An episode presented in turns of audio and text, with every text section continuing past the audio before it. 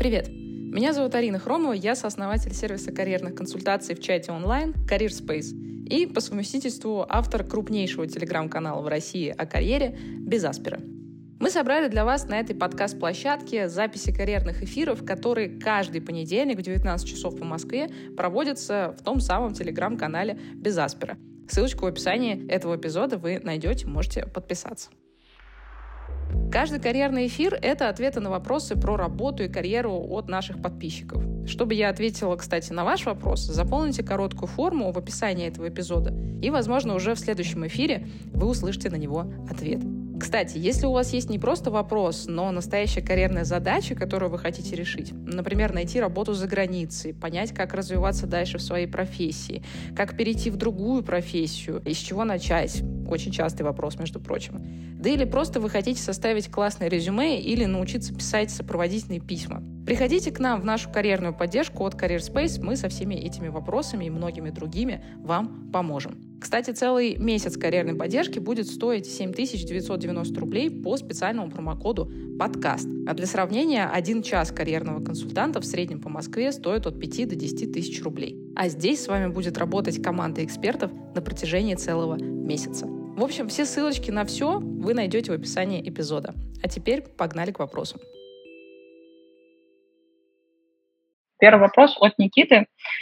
Здравствуйте, спасибо за ваши ответы. Я Джун Плюс, опыт работы почти полтора года, полтора года на позиции продуктов крупной э, российской e-com техкомпании. Причем это первый официальный опыт работы, продуктовая история нравится, но не очень представляю, как расти после медла, э, кроме как расширять портфель проектов. Параллельно учусь в универе, и учиться мне еще почти три года. Хотелось бы к выпуску уже э, быть на позиции senior или тимлид в той же сфере. Скажите, на что обратить внимание, что развить, какой путь к подобной цели можно простроить. Ну, глобально, если вы хотите быть хорошим продактом, то вам нужно быть неплохим продуктовым аналитиком для того, чтобы вы не просто а, могли какие-то раздавать а, указания, да, но еще понимать, что за указания вы раздаете, и сами там сходить в какой-то датасет. Вот, если вы э, на фоне услышите мяуканье, это мой э, кот иногда э, ведет себя очень странно именно в те моменты, когда мне нужно проводить карьерный эфир. Он начинает подавать всячески свой э, голос, показывать, что он вообще здесь э, живет и хозяин. Вот, возвращаясь к вопросу. В общем, как бы первое, что я бы сделала, я бы обратила внимание да, на часть, которая связана с продуктовой аналитикой. Вот, потому что для того, чтобы быть хорошим продуктом, ну, хорошо, хорошо бы быть вообще хорошим продуктовым аналитиком. А, второй момент. На самом деле все хорошие продукты, которых я знаю, не рано или поздно ну, то есть, там, доходя до позиции медла или сеньора, они начинают делать свои продукты. Вот, хорошие продукты.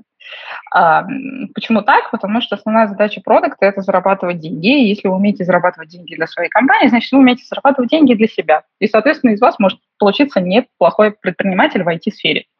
Это второй момент. Э, третий момент – это то, что, наверное, если вы хотите прям быть сильным продуктом, который умеет, э, ну, сильные и нестандартные решения, то вам бы лучше пойти работать в какой-нибудь стартап э, рядом с сильным фаундером, э, который сам на себе э, тащит э, развитие продукта, и учиться у него. Потому что корпоративные продукты очень сильно отличаются от продуктов в стартапе. Когда ты работаешь продуктом в корпорации, как, получаешь свою зарплату, у тебя есть, не знаю, там бюджет на 20, 30, 50 миллионов рублей, вот, а иногда и сильно больше. И ты такой, ну, 50 миллионов плюс, 50 миллионов минус, ну, тест сделали, что-то не зашло, ну, бывает.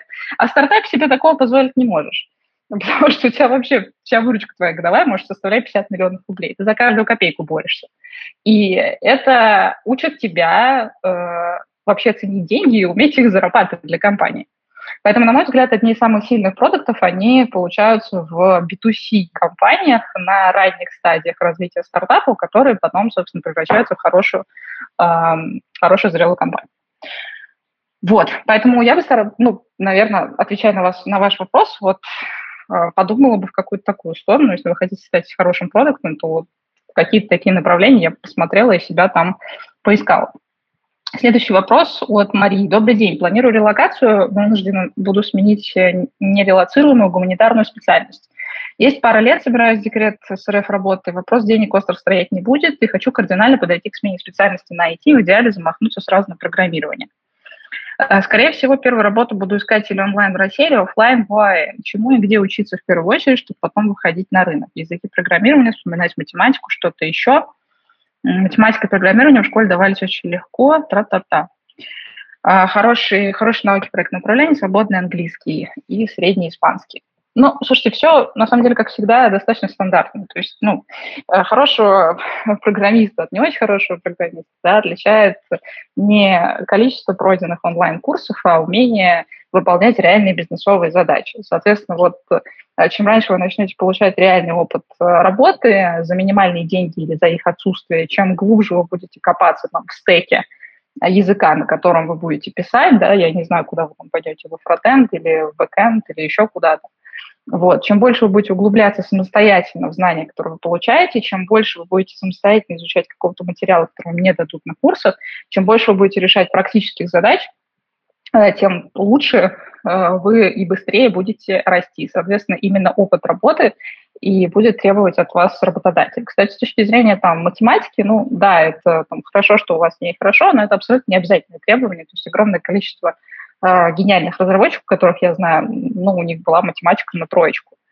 Вот, то есть в математике тоже есть огромное количество вещей, которые, ну, вообще-то с реальностью имеют очень мало общего, точно так же, как у меня вот в университете было огромное количество экономики, микроэкономики, макроэкономики, в общем, различных видов экономики. И потом, когда я начала делать вот свой бизнес, я поняла, что все, что мне рассказывают, это абсолютная фигня. Ну, то есть то, что написано в учебниках, оно даже близко так не работает в реальном рынке. Э, не на развитом рынке, там, не уж тем более на российском. Вот, поэтому математика это здорово и круто, что у вас вообще как бы технический, да, а, профиль хороший, и, скорее всего, вам это поможет, но очевидно, что спасать вас всегда будет реальный опыт работы. Чем раньше вы будете его получать, неважно каким образом, а вот, тем лучше. Чем глубже вы понимаете свой предмет, э, тем проще вам будет на этот скелет набрасывать дополнительные знания, вот, и, ну, копаться в новые для вас области самостоятельно. Следующий вопрос от Анастасии. Добрый день, Арина. Слушаю ваш эфир уже несколько месяцев. Скажите, почему вы с партнером решили развивать стартап именно в HR-tech направлении? Оценили market fit и поняли, что есть свободная ниша, или это все-таки ваши личные предпочтения? Все гораздо прозаичнее. Слушайте, вы вообще такие слова-то, как э, market fit, э, product market fit, э, начинаете там, понимать и ощущать, не знаю, там, после первых больших ошибок. То есть большинство стартаперов не делают стартапы, там, вот сначала мы там product market fit, найдем еще что-то. Нет, это вообще не так. Вот. Не слушайте тех, кто будет вам рассказывать, что он все всегда делал по науке и правильно. Скорее всего, он врет. Вот. Я просто долгое время работала в э, Executive Search, и там у меня появлялась ну, там, значительная экспертиза э, в том, что я делаю.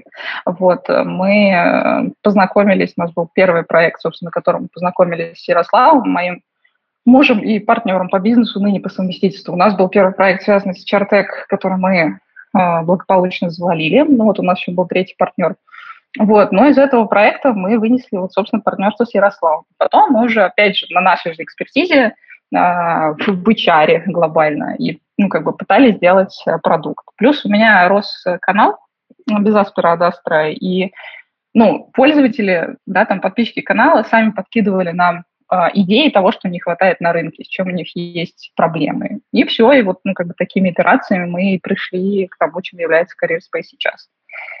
Вот. То есть, не знаю, там стартаперов, которые там осознанно смотрят рынок, потом, значит, подходят, там, не знаю, с инструментарием, делают э, КСД. Вот, мне кажется, большинство стартаперов как бы вот, ну, на этой стадии останавливаются. То есть ты никогда не начнешь ничего делать, если слишком много будешь изучать. Ты расстроишься и скажешь, да ну нахрен, тут уже до меня много чего сделали. Поэтому слабоумие и отвага на самом деле в какой-то степени молодым предпринимателям помогают. Они просто не понимают и не знают еще, что может не получиться. И вот мы были теми, кто, типа, не знал и не понимал, что может не получиться. Типа, возьмем кредит на 300 тысяч, сделаем стартап. Ну, окей. Сейчас бы я, наверное, так не делала. А, вот. Следующий вопрос от э, Екатерины. Как вести себя во время беседы с руководством при сокращении? Да как, спокойно себя вести, наверное, прежде всего. Вот. Зависит от того, какие у вас отношения, в принципе, с вашим работодателем и, ну, там, о чем вы пытаетесь договориться. То есть самое важное, наверное, это не подписывать никаких бумаг. Но если, как бы, да, вы работаете в какой-нибудь там большой корпорации, которая хочет вас неофициально сократить, а заставить, например, подписать э, там, эм, бумагу по собственному э, уходу да, из компании, по собственному желанию. Вот, ничего не подписывать в ВПХ, э, там, спокойно выходить из кабинета, там, все такое. То есть просто бывают разные ситуации, и я знаю ситуации, когда людей просто загоняли на ковер, вот, не выпускали из них, пока они бумаги не подпишут. Вот.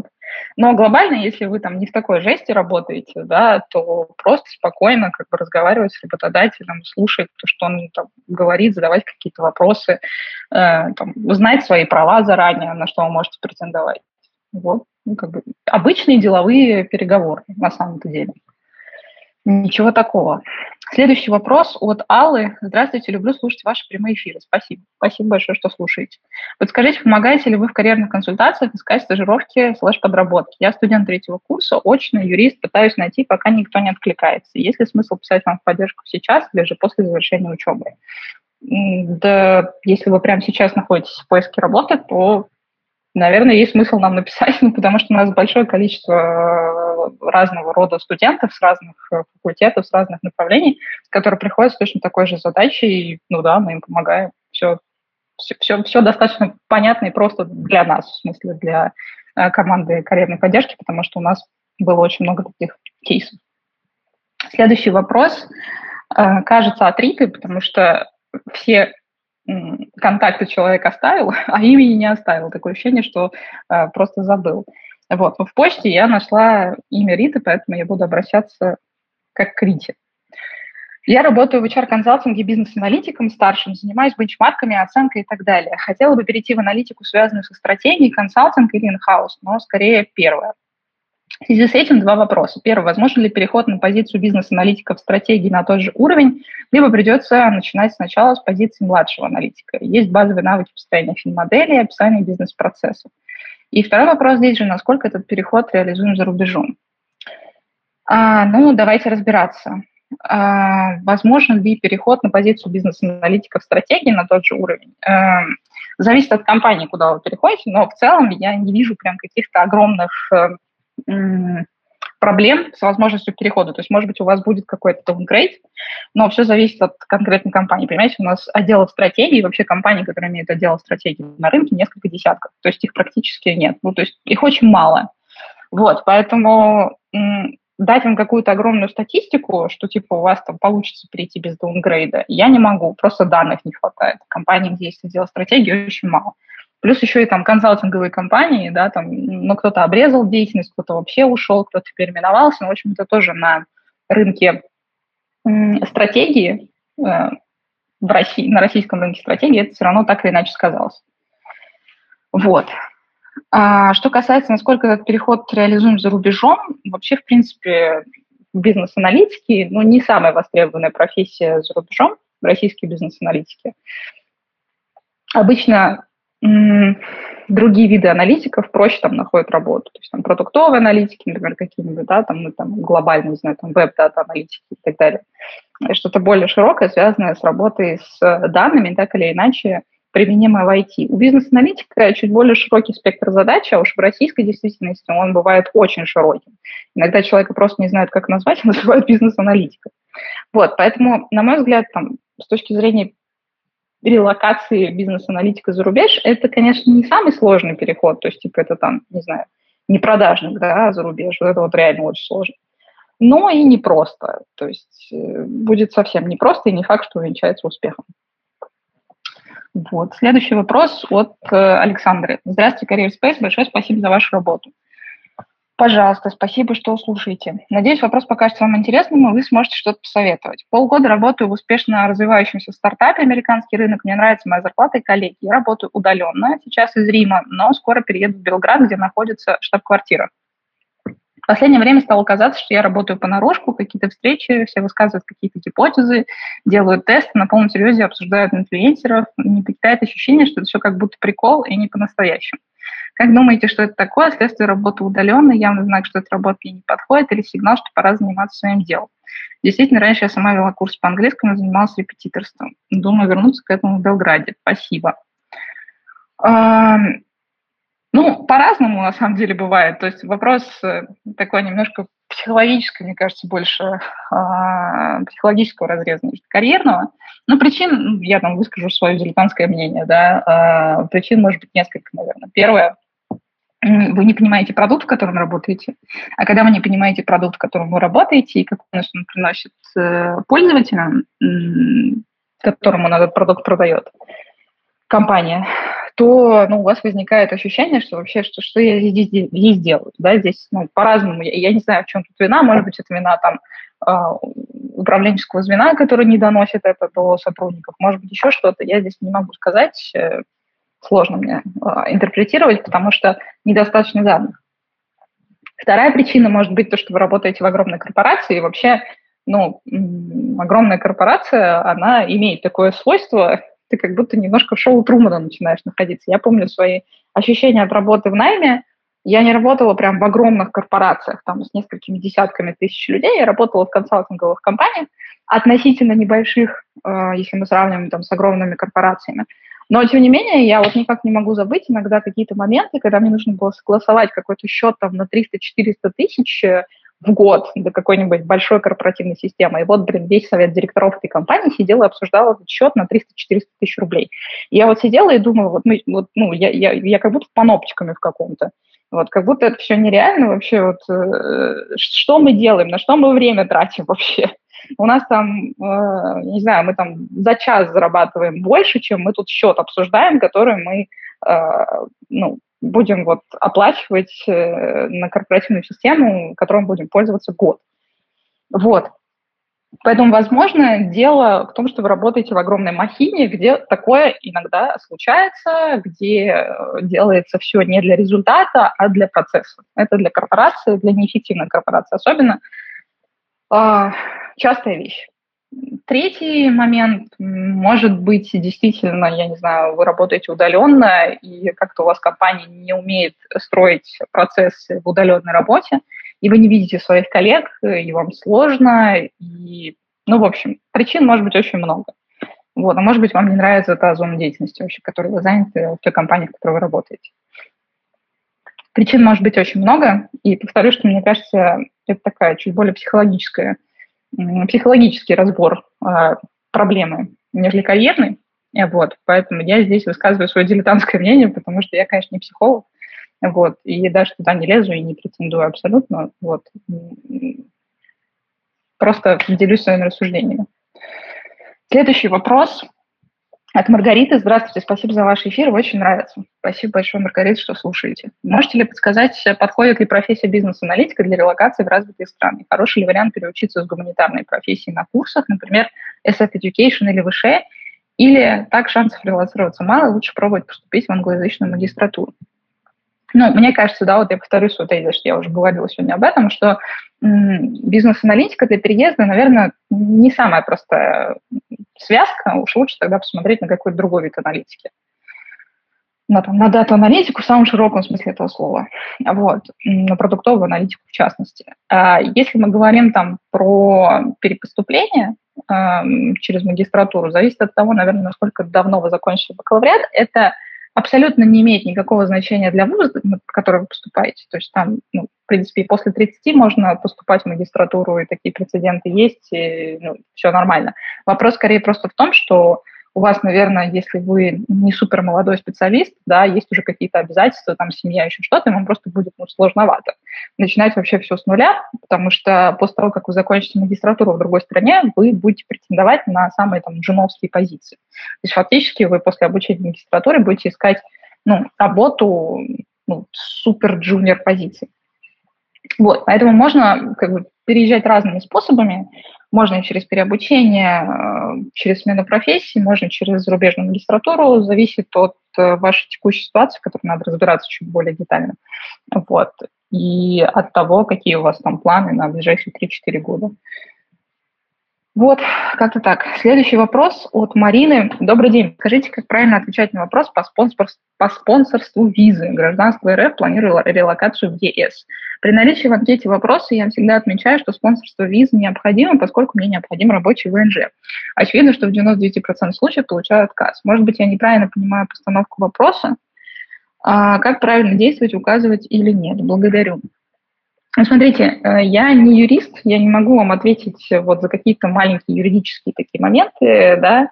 Единственное, что я могу сказать э, следующее, что э, действительно спонсорство может э, восприниматься э, принимающей страной, принимающей страной, да, э, как необходимость оплатить абсолютно все за вас. Я вот коротко упоминала про Blue Cards, да, который существует, благодаря которому вы можете сами все самостоятельно оформить, и получить ВНЖ, просто получив от вашего работодателя офер а, и приглашение на работу. И все. И ваш работодатель как бы ну, не будет э, ни, ничем обязан вам доплачивать, э, чтобы вас там перевести, устроить и так далее.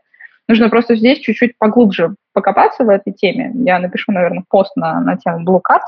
Но глобально я бы там посоветовала хотя бы для сравнения вам пооткликаться и пописать, ну, там, другие вещи. То есть, если вы до этого писали, что э, вам спонсор, спонсор, спонсорство нужно, теперь попробуйте написать, что вам спонсорство не нужно. Посмотрите хотя бы, если ну, какая-то разница в результате.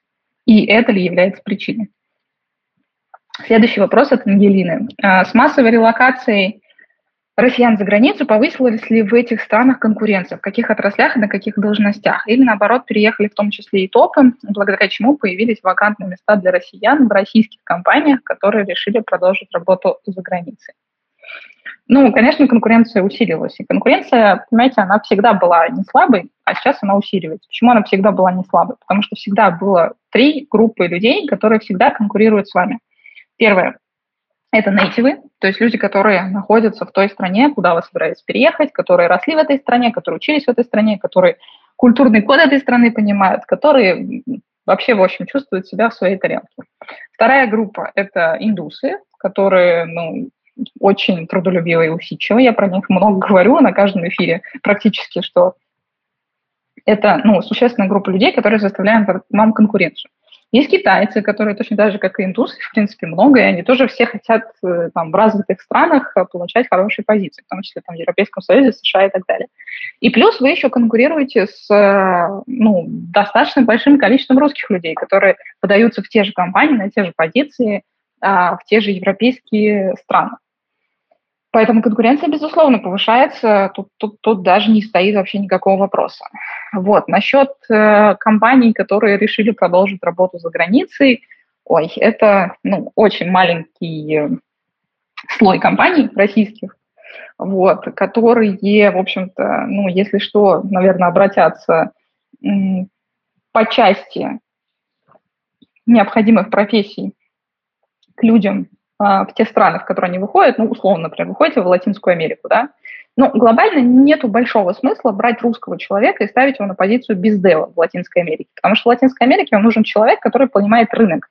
Человек, который понимает рынок, он сам родился в Латинской Америке и вырос, и, скорее всего, работал бездевом в латиноамериканских каких-нибудь компаниях до этого.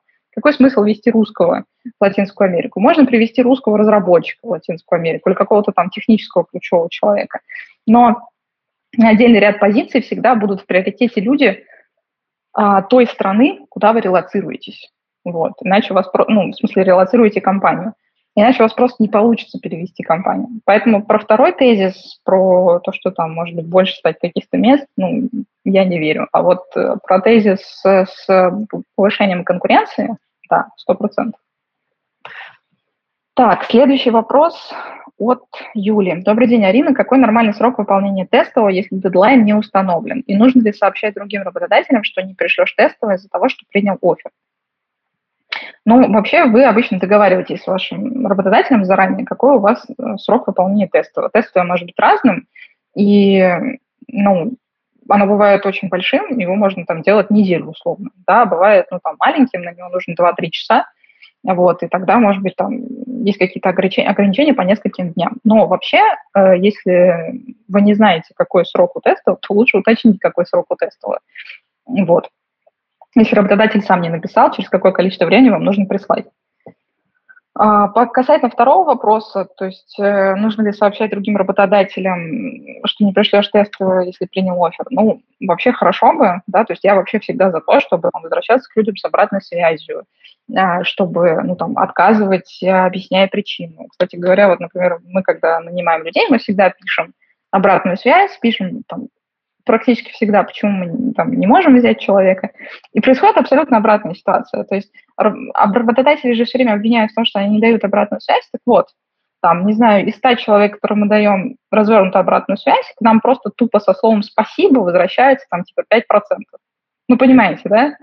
То есть, ну, как бы взаимоуважение между работодателем и соискателем, оно ну, должно быть каким-то взаимным, наверное.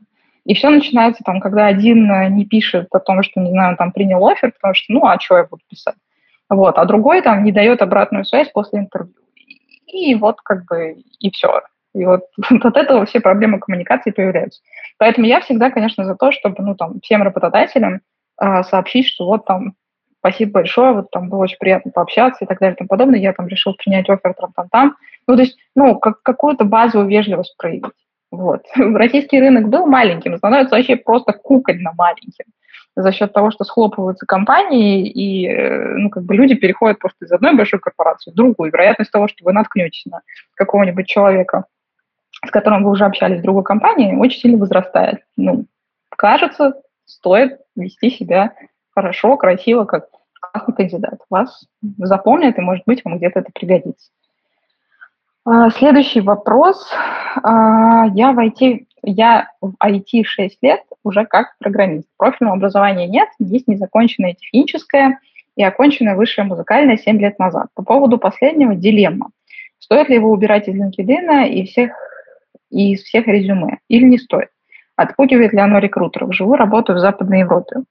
Ну, вообще есть э, как бы гипотеза да, о том, что любое образование, даже если оно нерелевантно, если оно высшее, оно ценится в странах там, Западной Европы, в США в частности, просто потому что раз вы получили высшее образование, то ну, вы как бы приложили какое-то количество усилий. То есть высшему образованию за рубежом придается большее значение, а, чем у нас в России точно. Вот, то есть это, там это является ценностью. Второй прикольный момент, что в вашем случае, мне кажется, все вас спросят, типа, ну, вот о том, а как вы там из высшего музыкального, да, там, вот, стали разработчиком. В вашем случае это звучит даже как прикольный кейс. Ну, то есть, типа, вот, подумайте просто, как это можно было бы преподнести, да, вот, как у вас так жизнь сложилась, что вы с высшим музыкальным образованием стали разработчиком. Но в целом это прикольно. То есть, ну, меня, меня бы на месте рекрутера это не оттолкнуло. Если это кого-то там оттолкнет, ну, не знаю, может, вам не надо в эту компанию. Ничего такого в этом нет абсолютно, на мой взгляд. Тем более, что у вас столько лет уже есть э, ну, опыта как программиста. Следующий вопрос от Дениса. Добрый день, работаю сейчас руководителем проекта в сфере системной интеграции программно-аппаратных комплексов B2G, B2G2B внедряя сложные системы в бизнес и государство. Скажите, какие области были бы мне комплементарны в роли проект-менеджера? Возможно ли релацировать подобный опыт? Спасибо за вашу работу. Один раз ваши советы мне уже помогли. Очень круто, рада, рада, что смогли помочь вам, Денис. Давайте вернемся к вашим вопросам. А, насчет комплементарных областей э, сложно сходу сказать, потому что не понимаю, что за именно программно-аппаратные комплексы. Но предположу, что все, что связано вообще с любыми B2B CRM-системами, вообще с любыми B2B продуктами, которые нужно внедрять или там, которые нужно менеджерить с точки зрения ну, там, аккаунт-менеджмента, да, то есть взаимодействия с клиентом, практически в любой индустрии с этим связанным вы могли пригодиться. С точки зрения релокации, я боюсь, что это практически нерелацируемо, потому что у вас здесь есть э, приставка G, то есть государство, а все, что связано вообще с государственными отношениями, крайне плохо релацируемо, только если мы не говорим про какую-нибудь релокацию в СНГ. Вот. Э, какие-нибудь страны менее развитые, чем Россия. Условно, там, не знаю, Узбекистан, Таджикистан и так далее. И очень часто это позиции, которые так или иначе связаны с взаимодействием с Россией. Поэтому с точки зрения релокации я боюсь, что это ну, практически невозможно. Вот. С точки зрения комплементарных областей, вот назвала, можно, можно подумать в эту сторону. Следующий вопрос от Ксении. Добрый день, я аккаунт-директор в локальном российском digital-агентстве, в основном SMM. Сейчас работы мало, часть заказчиков сократили бюджет, и часть скоро сократят. Еще, как и многие, задумалась об эмиграции, хочу стать ремоут-рабочим. Хочу в течение пяти лет дотянуть свой английский язык до нужного уровня и стать работником на удаленке. А на какие смежные сферы вы порекомендовали обратить внимание и звучит ли план реалистично? Если вы рассматриваете релокацию там, в течение пяти лет, то, может быть, тогда вам вообще коренным образом сменить профессию, то есть не пытаться найти какой-то смежный компромисс, а попробовать коренным образом сменить профессию и заложить на это, ну, там, 5 лет, это более чем достаточно, то есть это прям очень хороший срок для того, чтобы э, состояться как там middle специалист в России, даже с нуля, если пойти работать, вот, в новую какую-то профессию, и переехать за рубеж. Ну, условно, просто, да, вот та гипотеза, о которой я всегда говорю, проверенные там, десятки, если не сотни уже кейсов, что чем более хардовая ваша специальность, тем проще вам переехать, чем меньше она привязана к какому-то определенному рынку, тем ну, проще вам передвигаться вообще. Вот, соответственно, вы там можете не просто ремоут быть, да, вы можете релацироваться. Поэтому, может быть, я бы смотрела вообще не на смежные сферы, на какую-то кардинальную смену профессии, потому что, ну, смежные, смежные сферы, понимаете, это все равно какая-то работа, скорее всего, будет, условно, уехать в Турцию, но работать на Россию, там, уехать в Казахстан, работать на Россию. А для того, чтобы быть ремоут сотрудником, там, я не знаю, прям ремоут, то есть, не знаю, там, работать на американскую компанию, а жить где-нибудь э, там, в Италии, нужно обладать международными скиллами для этого. А в вашем случае там аккаунт-менеджерскими скиллами, ну, это очень сложно. То есть вот все, что связано там, с бездевом, с аккаунт-менеджментом, это крайне плохо релацируемая история. Вот, возможно, опять же, я подумала о какой-то более кардинальной смене профессии, более хардовое направление, где бы вы ну, могли проще находить себе работу в будущем. Ремонт, не ремонт, релокация, в общем, все, все что угодно, все, что там, не связано с работой в России напрямую. Так, следующий вопрос, большой запрос от Виктории. Арина, здравствуйте. Спасибо за карьерный эфир. Для меня невероятно полезно в понимании текущей ситуации на рынке. Рада, что помогает. Спасибо вам, что слушаете. Моя ситуация следующая. Хочу перейти на продукт менеджер в течение, в течение ближайших одного-двух лет. Чем раньше, тем лучше. Сейчас нормальный опыт работы 10 месяцев плюс э, стажировки 9 месяцев. Образование магистратура ВШ, стратегический менеджмент. Во время магистратуры отработала 10 месяцев аналитиком внутри IT-продукта международной компании в компания Эбби. Подчинялась напрямую продукту. До этого стажировалась в Сбербанке, X5 Retail, проводила КАЗДЕВа, CGM и так далее. Искала проблемы, предлагала идеи продуктов. Сейчас вышла в Тинькофф на позицию аналитика, рассчитывала, что буду заниматься discovery, то есть генерировать, тестировать и масштабировать гипотезы. А по факту меня распределили на проект по миграции бизнес-процессов с одной платформы на другую. То есть, по сути, буду опять заниматься delivery. Вопрос, а будет ли такой опыт подходить для перехода на продукт внутри компании или на рынке? Через 1-2 года. Стоит ли сейчас искать другую позицию, где кроме delivery есть discovery? Ну, кажется, что на самом деле э, delivery это просто такая первоначальная ступенька, которую ну, там, все так или иначе проходят для того, чтобы э, заниматься какими-то стратегическими вещами и искать какие-то точки роста, ну, нужно пройти вот этот вот этап приоритизирования бэклога условно. Поэтому так часто, например, проект-менеджеры потом, ну, хороший проект менеджер становится продуктами. Не всегда, но часто. Э, следующий тезис э, заключается в том, что если вы хотите работать над, э, ну, вообще расти как сильный продукт, то я считаю, что надо идти в B2C, а не в B2B, а, или в B2B такой, который работает не с интерпрайзами, а работает там большей частью бизнеса, сосредоточенно со средним и малым бизнесом, да, где, опять же, механики похожи на B2C. А, потому что B2C дает вам масштаб, B2C вам дает э, огромное количество там поль, поля для тестирования, для проведения каких-то экспериментов, а, для кратного наращивания выручки и, соответственно, рост у вас как человека, который понимает, как эти источники выручки масштабировать. Потому что B2B, особенно если мы говорим в России, особенно если мы говорим про какие-то огромные корпорации, это не столько продукт э, менеджмент, сколько ну, project менеджмент, как он есть. То есть не создаем что-то новое, не ресечем, а пытаемся поддержать то, что есть, чтобы оно не рухнуло. Вот. Ну и с точки зрения релокации, если вы вдруг тоже когда-то подумаете, то, конечно, B2C-продукты ну, будут намного более привлекательно с точки зрения релокации, нежели B2B. Но про релокацию тут вообще отдельно очень много можно сказать. Если бы вы говорили про релокацию, я вообще бы не, не советовала вам идти по продуктовому профилю, а советовала бы вам идти там по продуктово-аналитическому профилю. Вот так. Вот, поэтому мои рассуждения на этот счет вот такие. Так, следующий вопрос от Рустама. Добрый вечер, Арина. Спасибо большое, что делитесь знаниями. Спасибо большое, что слушаете то, что, э, то, то, чем я делюсь. Скажите, пожалуйста, в какой области средняя зарплата выше? Но в анализе данных или в Data Science? насколько релевантен опыт в аналитике данных при переходе в Data Science? Спасибо. Ну, я вообще придерживаюсь мысли о том, что Data Science – это, ну, фактически просто надстройка над э, дата-аналитикой, над анализом данных, просто, ну, более продвинутая, вот и все.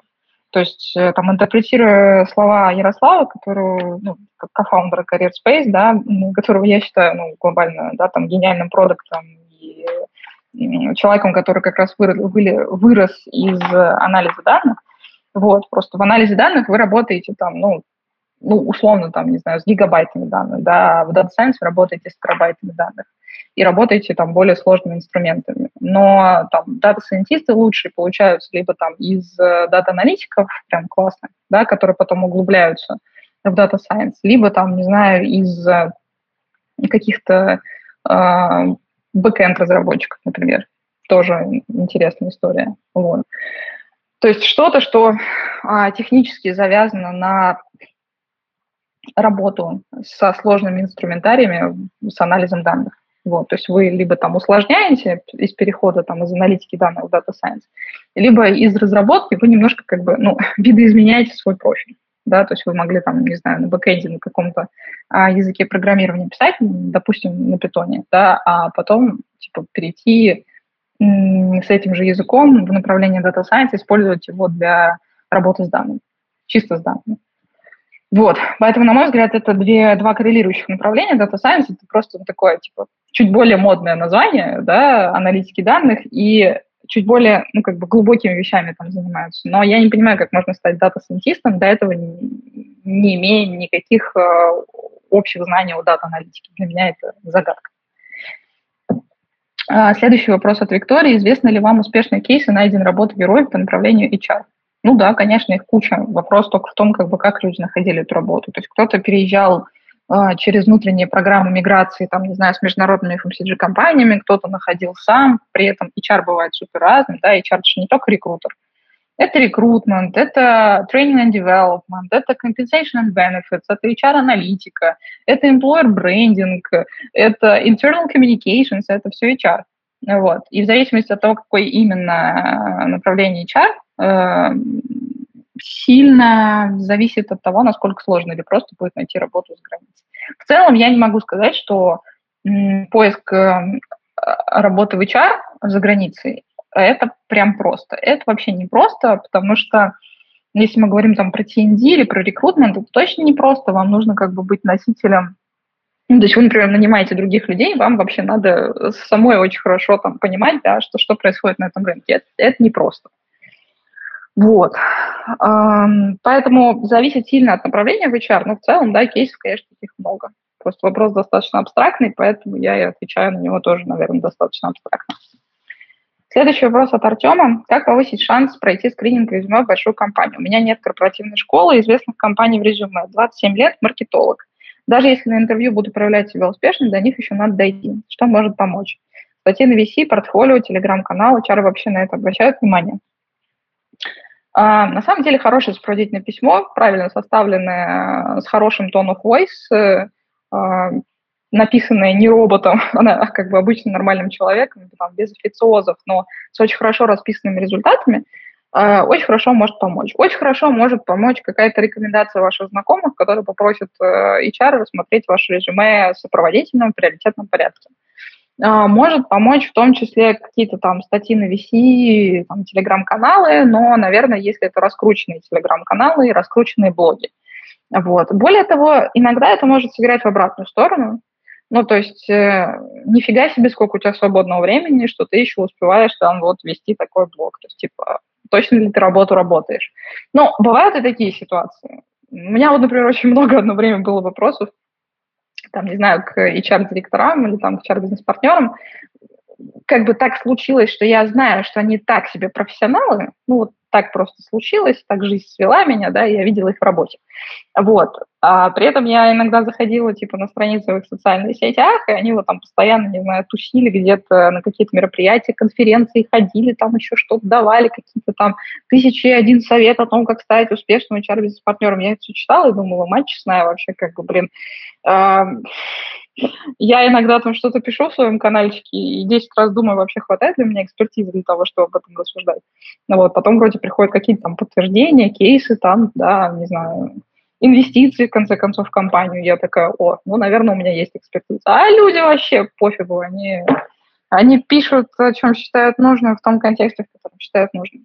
Поэтому э, с точки зрения публичности здесь надо быть, ну, я бы так сказала, аккуратным. Вот. И, ну, может быть, выборочно какие-то качать, качать вещи. Наверное, так. А, следующий вопрос от Антона. Есть ли шанс на релокацию, если у тебя 11 классов и нет специального образования? Ну, очень общий вопрос. Если вы разработчик, то, конечно, всем пофиг вообще глобально.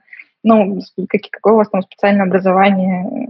Если у вас даже есть 11 классов, если у вас хороший опыт работы, например. Да? Для синих воротничков тоже часто не нужно, ну, не является это каким-то требованием обязательным. Вообще, даже на международном рынке все равно решает опыт. Поэтому зависит от того, кем вы работаете и где вы работаете, но глобально все равно решает опыт. Вот. Сначала опыт, а потом уже все остальное. А, так, следующий вопрос. Пом-пом-пом-пом. Не написала от кого. Ладно. Привет, спасибо за эфиры. Как бороться со стрессом и переживанием на интервью? Я дизайнер, сейчас ищу удаленку, опыт полтора года, чувствую себя уверенно и понимаю, что могу предложить работодателю, а, чем буду полезна.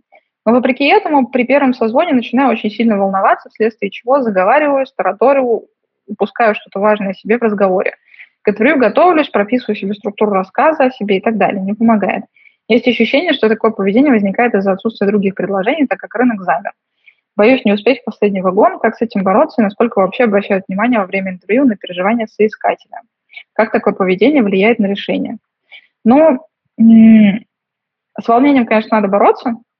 То есть волнение может то есть здравое волнение, оно может, наоборот, мобилизовать, извините за это слово, ради бога, я не специально. Эм, давайте какой-нибудь синоним подберем. Оно может э, заставить мозг работать лучше, волнение, да, а, потому что, ну, вы как вот стресс, он, в принципе, таким образом работает, что заставляет нас мозг часто работать лучше, но когда этот стресс умеренный, да, не когда он слишком большой. Поэтому волноваться перед интервью, это, в принципе, нормально, в этом ничего такого нет. Даже люди, которые тысячу лет э, там выступают на сцене, да, они все равно рассказывают о том, что они, выходя там на сцену 10 тысяч 25 раз, все равно волнуются. Примем это как данность, да, но просто сильное волнение, оно действительно может мешать. С этим надо что-то делать. Э, опять же, я как бы не психолог, да, но вот из психологических практик, которые помогают мне, это смириться с каким-то наихудшим исходом. Ну, прям вот самым наихудшим. Ну, типа, ну, не получу я эту работу, ну и что? Ну, не будет мне, там, не будет у меня денег, там, ну и что?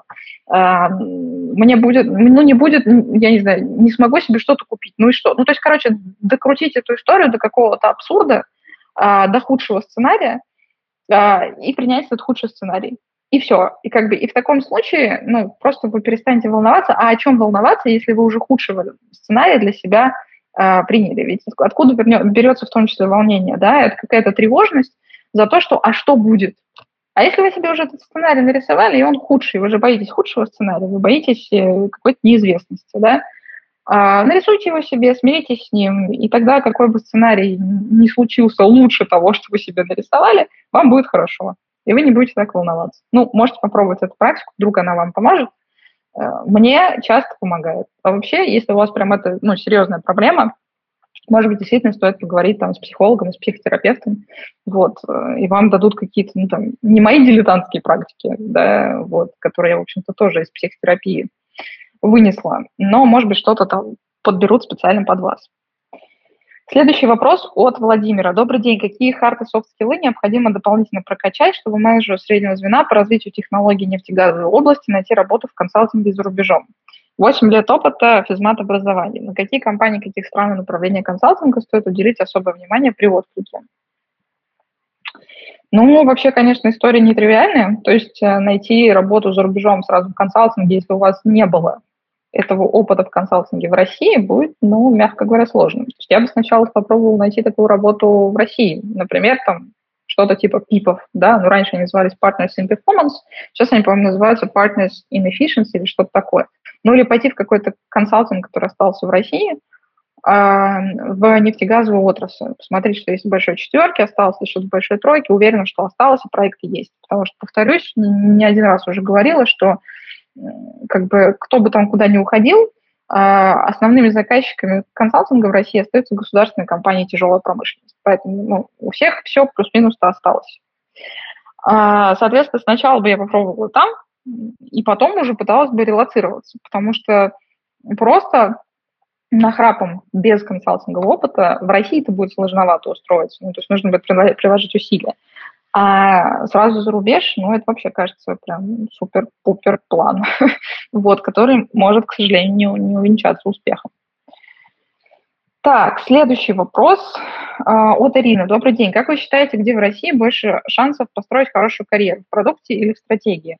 Учитывая, что, а, стратегические команды есть в основном только в крупных корпорациях, а вакансиях в них, если появляются, то редко тройка ушла, вакансий продукта есть как в корпорациях, так и в стартапах, то есть кажется, что для продукта возможностей больше. Б. У меня такой бэкграунд. Закончила эконом ВШ, работала в оценке Big Four, поняла, что разочаровалась в финансах, перешла в стартап и занималась в том числе продуктовыми задачами. И сейчас рассматриваю два карьерных трека – продукт и стратегию. Знаю больше кейсов перехода из финансов в стратегию без большой потери в ЗП, чем из финансов в продукт.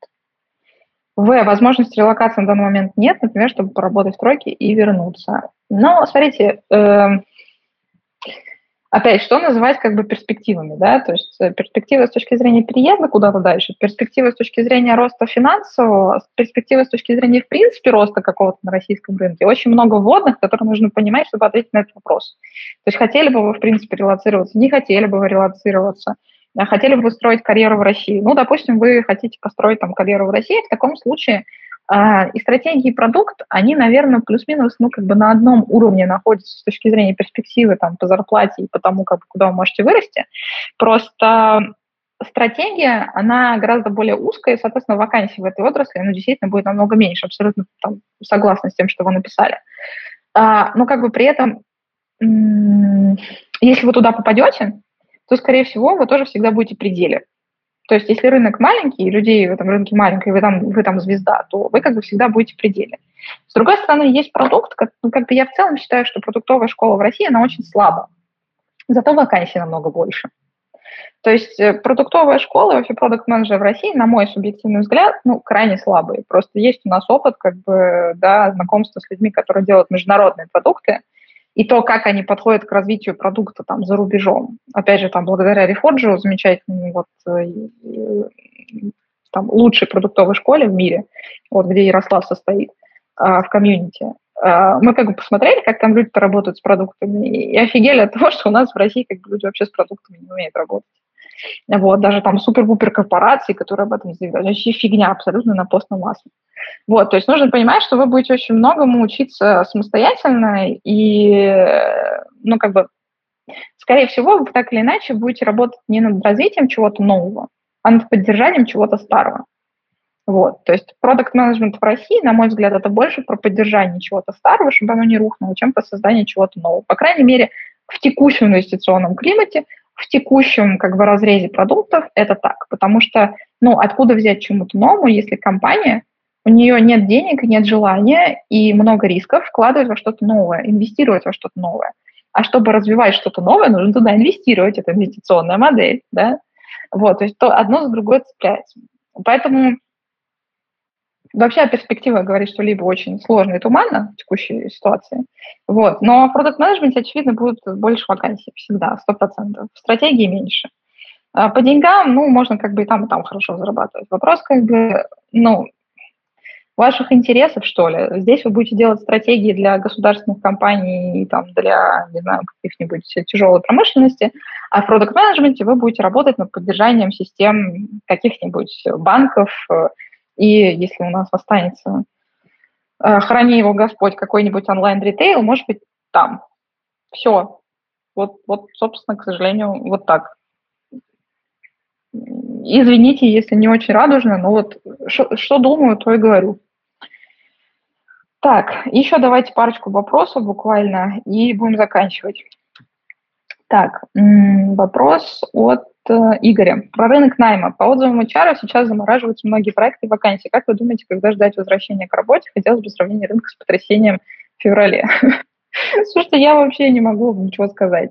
Потому что, ну, мне кажется, первый раз в жизни все настолько завязано на политическом контексте, что мне вообще что-либо сложно прогнозировать.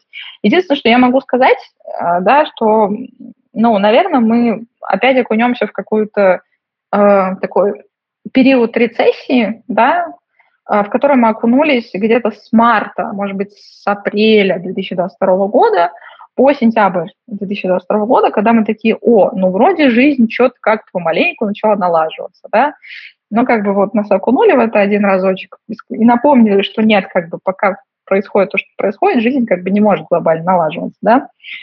Я думаю, что то же самое будет сейчас. То есть там паника пройдет, мы немножечко отойдем, немножечко откиснем а, до какого-то следующего потрясения. Очень бы хотелось, чтобы этих потрясений не было, но мы с вами все взрослые люди понимаем, что как бы загадывать здесь абсолютно невозможно. Вот, поэтому как бы какой рынок, такие прогнозы по нему.